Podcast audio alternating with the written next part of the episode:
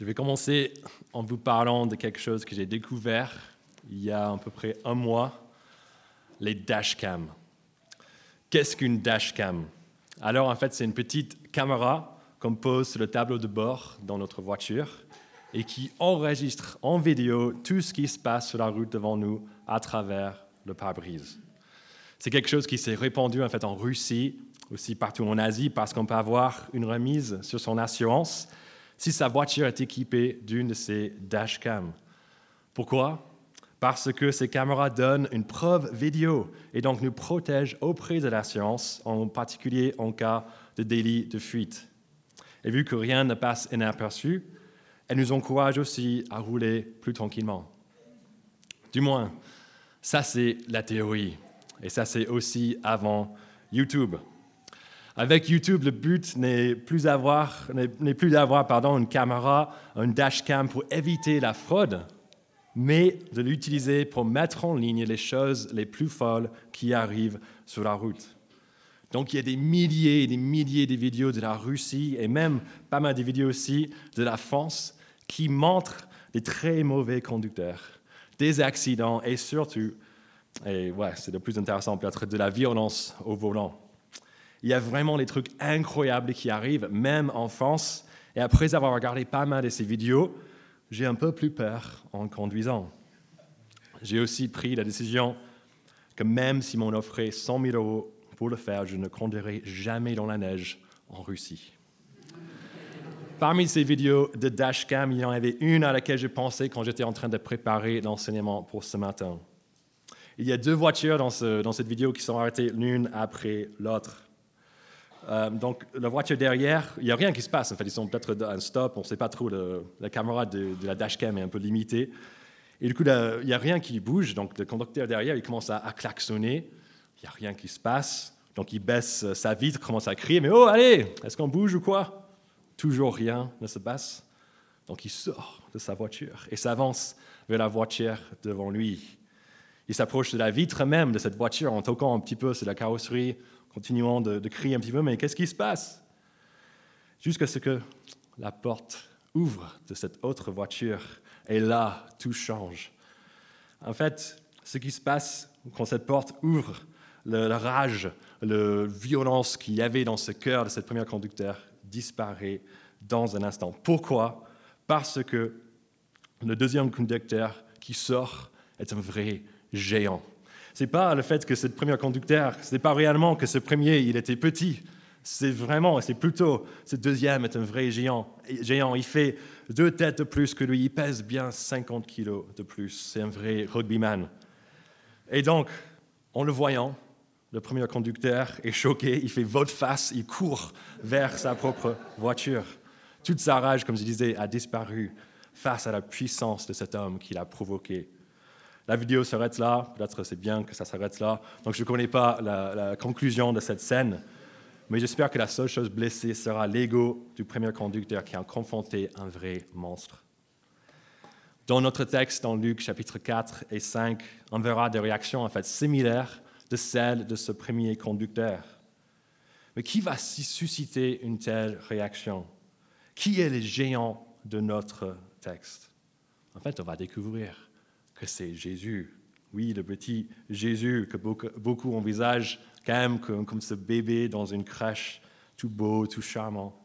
C'est lui qui va engendrer l'étonnement et même la peur à cause de sa puissance. Et ce n'est pas parce que ce bébé est devenu adulte et un homme musclé grâce à son métier de charpentier.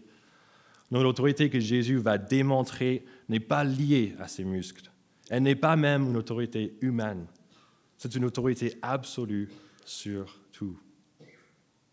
Et c'est ce qu'on va voir ce matin, ce qu'on va découvrir que face à l'autorité absolue de Jésus, une seule réponse s'impose. Et pour vous qui voulez suivre le plan de la prédication, sur la page 2, dans vos bulletins, vous avez le plan qu'on va suivre. C'est un plan simple ce matin, avec d'abord une démonstration de l'autorité absolue de Jésus, et puis la réponse qui s'impose naturellement face à cela. Commençons donc avec ce premier point, l'autorité absolue de Jésus qu'on va voir dans quatre domaines différents. Et en fait, il ne faut pas regarder plus loin que les deux premiers versets de notre texte pour découvrir ce premier domaine d'autorité de Jésus. Regardez avec moi le verset 31 à 32. Il descendit à Capernaum, ville de la Galilée, et il les enseignait le jour du sabbat. On était frappé par son enseignement, car il parlait avec autorité. Le premier domaine euh, d'autorité que Jésus, où Jésus montre son autorité, est celui de l'enseignement. On a déjà vu cela aussi la semaine dernière, comme Tim il a fait allusion tout à l'heure, à Nazareth, chez lui, chez, Jésus. Et on a aussi vu un petit euh, sample, un petit, euh, euh, sais pas, un petit aperçu de ce qui s'est passé quand Jésus enseignait. Et en fait, ce qui s'est passé, c'est Jésus, en fait, il a pris le livre d'Ésaïe, il a lu un petit extrait qui parlait de ce grand libérateur qui devait venir un jour pour sauver le peuple. Il s'assit et puis il dit au verset 21, Aujourd'hui, cette parole que vous venez d'entendre est accomplie. Vous voulez ce truc, vous vous attendez ce truc depuis 700 ans? C'est fait, c'est moi. Boum C'est un peu, je ne sais pas comment trouver un parallèle de ce que Jésus était en train de dire à ce moment-là. Et je suis en train de dire que tout est moi, et du coup les gens sont bouleversés par cela. Mais qui parle comme ça? Et c'est la même chose que Jésus fait ici, même si on n'a pas le contenu de son enseignement. Jésus enseigne comme personne auparavant, comme personne après. S'il était là ce matin, il n'aurait pas eu besoin de parler de dashcam pour essayer d'attirer votre attention. Il aurait juste eu besoin d'ouvrir la bouche et vous seriez tous captivés directement. Jésus est l'enseignant par excellence qui prêche avec une autorité inédite. Et s'il nous arrive d'être touchés par une prédication euh, dans l'Église, cette puissance ne vient pas de moi ou de, de notre prédicateur. Non, c'est le message lui-même qui a cet effet. C'est l'enseignement de Jésus qui a encore aujourd'hui de l'autorité, même quand il est partagé, annoncé par les hommes faibles. Mais l'autorité de Jésus ne s'arrête pas là. le prochain domaine, le deuxième du coup, sur lequel il est tout puissant, est le domaine spirituel. Regardez avec moi à partir du verset 33. Dans la synagogue se trouvait un homme qui avait un esprit démoniaque impur il s'écria d'une voix forte, Ah, que nous veux-tu, Jésus de Nazareth? Es-tu venu pour nous perdre? Je sais que tu es le Saint de Dieu. Jésus le menaça en disant, Tais-toi et sors de cet homme. Le démon jeta l'homme au milieu de l'assemblée et sortit de lui sans lui faire aucun mal. Dans cette histoire, Jésus démontre son autorité absolue sur le monde spirituel, y compris les esprits impurs, c'est-à-dire les démons. C'est ici où Luc raconte en fait le premier miracle de Jésus. C'est le miracle que Jésus fait pour le bien aussi de cet homme et pour remplir une partie de sa mission qu'on a vue la semaine dernière euh, dans le chapitre 4, verset 19. Pourquoi est-ce que Jésus est venu? Pour proclamer aux prisonniers la délivrance, pour renvoyer livre les opprimés. C'est exactement ce que Jésus fait ici en libérant cet homme de cet esprit impur. Et avant de penser que Luc est en train de raconter n'importe quoi par rapport à Jésus, rappelons-nous les quatre premiers versets de son livre. Luc 1, 1 à 4, c'est là où Luc nous a détaillé, détaillé pardon, les soigneuses recherches qu'il a faites pendant la rédaction de son livre. Il a peut-être pu parler avec cet homme qui avait cet esprit impur. Et c'est plus ou moins certain qu'il a pu parler avec l'un des témoins oculaires de cette scène. Luc n'a rien à cacher. Il ne dit pas que Jésus a fait un petit miracle devant une personne, devant deux personnes. Ces personnes sont mis, d'accord et ils partagent ça. Mais regarde ce que Jésus a fait. Non, Luc nous raconte la scène entière, en détail, avec exactement les mots utilisés, exactement comme elle s'est déroulée devant une grande foule. il est important de noter aussi que même les ennemis de Jésus de l'époque n'ont jamais renié ces miracles ce qui critiquait chez, Jésus était la source de son pouvoir. Ces miracles étaient si nombreux, si évidents, ils étaient indéniables. Mais peut-être que vous vous dites, vous entendez, vous, entendez une petite histoire comme ça, vous vous dites, mais réellement, les démons, j'espère qu'ils plaisantent quand même, parce que ça, c'est tout vraiment du Moyen Âge, pas si vite. Moi, je connais personnellement un pasteur protestant encore vivant, qui a déjà fait un exorcisme. C'est le père d'un de mes meilleurs amis de ma faculté de théologie qui est Sri Lankais. Un jour, le voisin d'en face est venu à la maison vraiment désespéré chercher de l'aide. Et l'homme était désespéré. Pourquoi? Parce qu'en fait, son enfant avait un démon. L'homme était hindou, il n'avait pas trouvé une solution pour faire sortir le démon. Il était tellement désespéré, il est venu euh, chez euh, un pasteur chrétien pour chercher de l'aide, il n'avait plus rien à perdre. du coup, le, père de mon ami, il n'avait jamais fait ça, mais il est allé, euh, je vais essayer d'aider. Mais il était totalement, ignorait totalement ce qu'il attendait. Il est resté là-bas toute la journée. Et quand il est rentré le soir, c'est vrai que le démon était parti, mais le père de mon ami n'était plus le même homme. Il était totalement lessivé. Il avait vu la réalité du monde spirituel et il ne voulait plus le revoir. Et vous vous dites peut-être, oui, mais ça c'est, ça au Sri Lanka, c'est un pays oriental. Ici en Occident, ce n'est pas notre quotidien. Cependant, j'ai lu un article publié cette semaine de l'Église catholique qui parlait de la croissance exponentielle de demandes d'exorcisme dans l'Église catholique, pas seulement dans les pays orientaux, mais aussi et même surtout en Occident. En plus de cela, nombreux sont les Français, euh, sont des gens en, fait, en France à croire à un monde spirituel, même si on ne fait pas partie d'une religion organisée. On croit tous un peu au destin, quelque chose qui décide notre avenir. Il y a beaucoup de personnes qui utilisent des cartes de tarot, les horoscopes, les petites annonces du médium qu'on trouve toujours dans nos boîtes aux lettres, pour ne citer que cela. Ce monde spirituel existe. Et comme le verset 33 à 35 nous le dit, et comme le père de mon ami peut, le confirmer, il est puissant et effrayant. Mais ce, monde spirituel, il y a quel effet sur Jésus Pour Jésus, les démons ne l'épuisent pas, ne l'effraient pas, par une simple parole, il rend les démons totalement impuissants face à son autorité. Après son enseignement frappant et son pouvoir sur les démons, Jésus montre sa toute-puissance maintenant sur les maladies. Regardez avec moi les versets 38 à 39. En sortant de la synagogue, il se rendit à la maison de Simon. La belle-mère de Simon avait une forte fièvre et on lui demanda d'intervenir en sa faveur. Il se pencha sur elle, menaça la fièvre, et la fièvre la quitta. Elle se leva immédiatement et se mit à les servir. Dans cette première guérison de la part de Jésus, on voit comme avec les démons, l'autorité de Jésus est absolue et qu'il l'utilise pour faire du bien. On voit que la, la belle-mère de Simon a une forte fièvre et qu'est-ce que Jésus fait? Comme avec les démons, il menace la fièvre. Et comme avec le démon, la réponse est instantanée. Immédiatement, la belle-mère de Simon est guérie et elle commence en fait à servir le repas comme si rien n'était. Et vous pouvez me dire, mais c'est juste une simple fièvre, peut-être avec un peu de doliprane, ça peut aller euh, comme ça aujourd'hui aussi. Peut-être que vous avez des petits doutes, peut-être qu'elle est partie toute seule? Si c'est votre cas, regardez le verset 40 à 41. Au coucher du soleil, tous qui avaient des malades atteints de diverses maladies les lui amenèrent. Il guérit chacun d'eux en posant les mains sur lui. Des démons aussi sortirent de beaucoup de personnes en criant et en disant Tu es le Fils de Dieu. Mais il le reprenait sévèrement et ne leur permettait pas de parler parce qu'ils savaient qu'il était le Messie. Dans ces deux versets, on voit le point culminant de ce jour, et c'est vrai que c'était juste une journée dans la vie de Jésus, tout ça, tout ça se passe.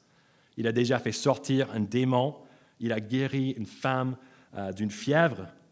C'est pas mal, mais maintenant on passe vitesse supérieure. Le soir venu, tous les malades de la ville viennent à Jésus et Jésus guérit chacun d'entre eux, peu importe les maladies. Et avec une autorité jamais vue, il fait également sortir plein de démons en ne leur permettant même pas de parler. Quelle autorité et c'est une autorité qui continue au chapitre 5, dans les versets 1 à 11. Et dans ce passage, on verra que l'autorité de Jésus s'étend aussi, quatrièmement, quatrième domaine, sur les éléments. Les éléments. Regardez avec moi les versets 1 à 4 du chapitre 5. Un jour, Jésus se trouvait au bord du lac de Génézareth et la foule se pressait autour de lui pour entendre la parole de Dieu. Il vit au bord de lac deux barques. Les pêcheurs en étaient descendus pour laver le filet. Il monta dans l'une de ces barques qui appartenait à Simon et il le pria de s'éloigner un peu du rivage. Puis il s'assit et, de la barque il enseignait la foule. Quand il eut fini de parler, il dit à Simon, avance là où l'eau est profonde et jetez vos filets pour pêcher.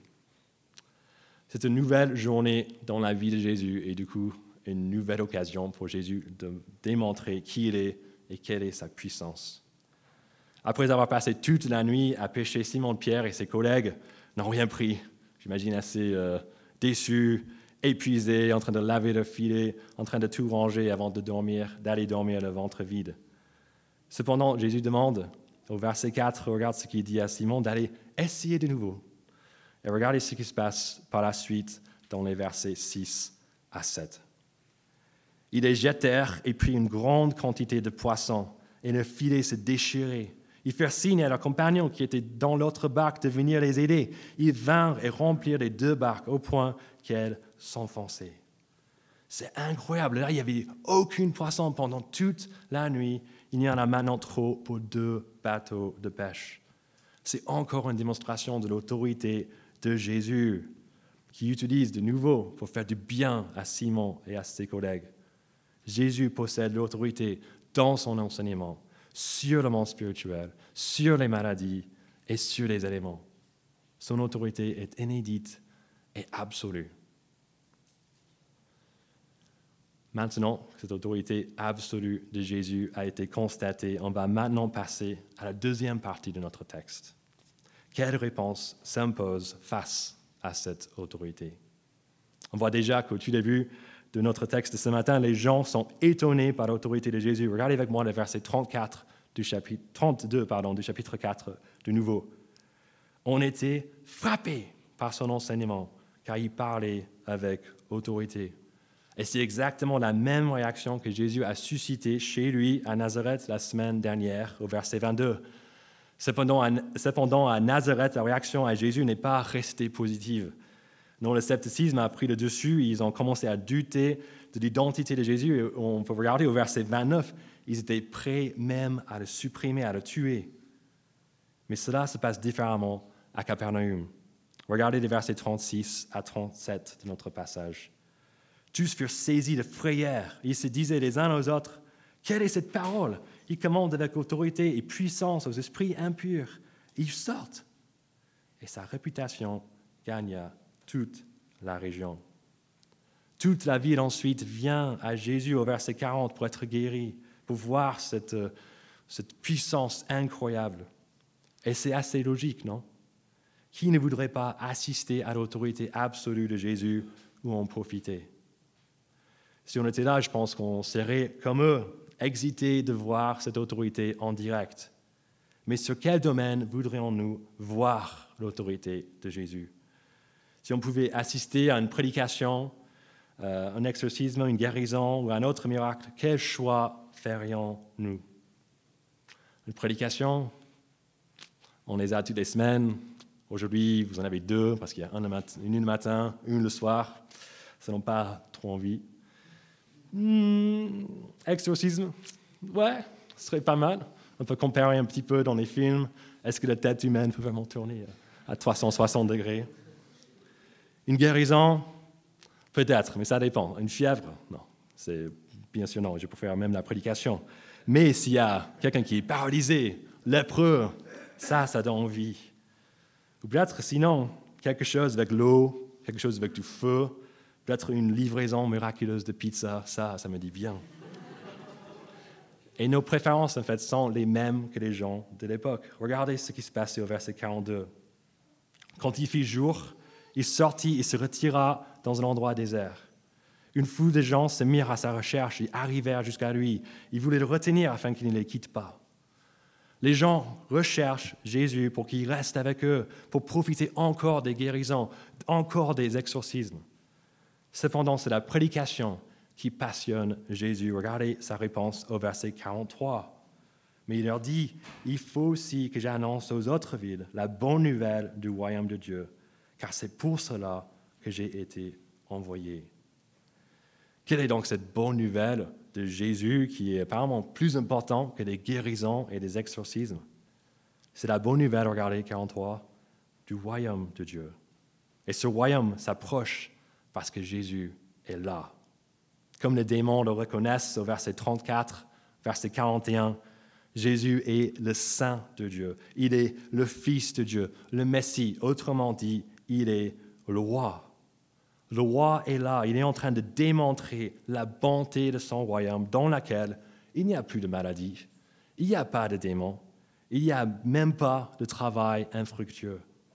Pour démontrer cela, Jésus fait des signes miraculeux. Cependant, ces signes sont là juste pour montrer son identité royale. Et donc, la priorité de Jésus ne réside pas dans les signes en eux-mêmes, mais dans le partage de la bonne nouvelle crédibilisée par ces signes. Il a été envoyé pour partager cette bonne nouvelle, non seulement dans une ville, mais partout, pour que le plus grand nombre puisse avoir accès à son royaume. C'est ça qui clochait à Nazareth la semaine dernière. Les gens étaient incapables de voir Jésus pour qui il était. Pour eux, Jésus n'était pas le Fils de Dieu, mais seulement le Fils de Joseph. C'est ce qui clochait aussi pour les amis ou le, le, voisin de mon ami Sri Lankais. Après avoir entendu cette histoire de, de exorcisme, j'ai dit Waouh, mais c'est trop cool, quoi. C'est vraiment chouette. J'imagine du coup que ces personnes sont devenus chrétiens, qui sont maintenant les, membres peut-être les plus actifs dans l'Église de ton Père. Mais il m'a dit non. Après cette démonstration d'autorité dans le nom de Jésus, ils sont revenus à la vie d'avant. Ils restaient hindous. Jésus était pour eux simplement un nom magique pour avoir une guérison, un petit exorcisme, mais pas plus. Et nous, quel est notre avis par rapport à Jésus ce matin? Est-ce qu'il reste ce bébé beau et charmant dans une crèche? Ou peut-être qu'il est quand même devenu adulte, mais il reste seulement un bon enseignant. Un bon enseignant. Peut-être qu'on le voit comme une sorte de gourou qui allait de lieu en lieu en faisant de bien, et du coup il est pour nous euh, un modèle pour comment vivre, comment aimer les autres. Peut-être que nous allons même plus loin et nous croyons que Jésus était un prophète qui a fait des miracles. Peut-être qu'il y a même une certaine puissance attachée à son nom. Mais même si on croit cela, on n'a pas encore tout compris. On ressemble au peuple de Capernaum qui recherche Jésus pour profiter de ses signes, mais pas de la signification. Si nous avons encore du mal euh, à voir Jésus comme le roi, je nous encourage à ne pas arrêter nos recherches. Soyons comme le peuple au chapitre 5, verset 1. On a déjà lu ça, mais on va regarder de nouveau. Ce peuple, cette foule qui pressait autour de lui, pour quelle raison pour entendre la parole de Dieu. Continuons pardon, de chercher la parole de Dieu. Déjà, nous pouvons venir ce soir au culte de baptême pour entendre encore plus sur Jésus. Nous pouvons aussi poser des questions aux responsables de l'Église après ce rassemblement. Nous pouvons lire la Bible, peut-être avec quelqu'un d'autre. Continuons notre recherche parce qu'il serait tellement dommage d'être si proche du royaume, mais de le rater parce qu'on n'a pas pu reconnaître qui est Jésus. Et pour nous qui sommes prêts à reconnaître Jésus comme le roi qu'il est, nous pouvons nous demander, mais comment est-ce que ça se passe? Qu'est-ce que ça veut dire de voir Jésus comme roi? Et que faire? Pour répondre à toutes ces questions, nous allons maintenant regarder la fin de notre texte et la scène entre Pierre et Jésus. Pierre, comme tous les autres à Capernaum, a vu les signes miraculeux que Jésus faisait au chapitre 4. C'était sa belle-mère, en fait, que Jésus a guéri. Et du coup, quand Jésus voulait utiliser son bateau au verset, 5, verset 3 pardon, du chapitre 5 pour prêcher, j'imagine que Pierre était, quel privilège que Jésus s'assoit dans euh, mon bateau. Cependant, quand Jésus lui demande au verset 4 d'aller pêcher de nouveau, alors qu'il avait passé toute la nuit à, pêcher sans, sans, prendre rien, j'imagine qu'il était au moins un, tout petit peu, un, tout petit peu plus sceptique. Pardon. Après tout, lui avec ses associés, ils sont des pêcheurs professionnels. S'ils n'ont rien pris pendant toute une nuit, c'est fort improbable qu'ils prennent même euh, un boisson maintenant. En plus, les filets, déjà lavé, mais Jésus, déjà rangé. Il faut tout sortir de nouveau, mais qui est Jésus pour demander cela? Regardez le verset 5. Simon lui répondit, Maître, nous avons travaillé toute la nuit sans rien prendre, mais sur ta parole, je jetterai les filets. Si jamais vous cherchez une bonne définition de la foi, la voici. Pierre ne sait pas comment ça va se passer. Il ne serait jamais retourné pêcher sans cet appel, vu qu'il était déjà en train de tout ranger, tout laver. Cependant, Jésus lui a demandé de faire quelque chose. Et Pierre sait que Jésus est quelqu'un de différent, quelqu'un avec une pleine autorité. Et donc, il fait un pas de foi, c'est-à-dire il fait confiance à Jésus, il obéit à Jésus et il fait ce qu'il lui a demandé. On a déjà parlé de ce qui se passe ensuite au verset 6 et 7. Jésus montre son autorité sur les aliments et permet une pêche miraculeuse. Et nous, dans tout ça, peut-être que ça fait plusieurs mois que nous sommes dans l'Église ici, euh, les deux rives. Nous sommes contents d'y être. Nous sommes même intéressés de plus en plus par Jésus.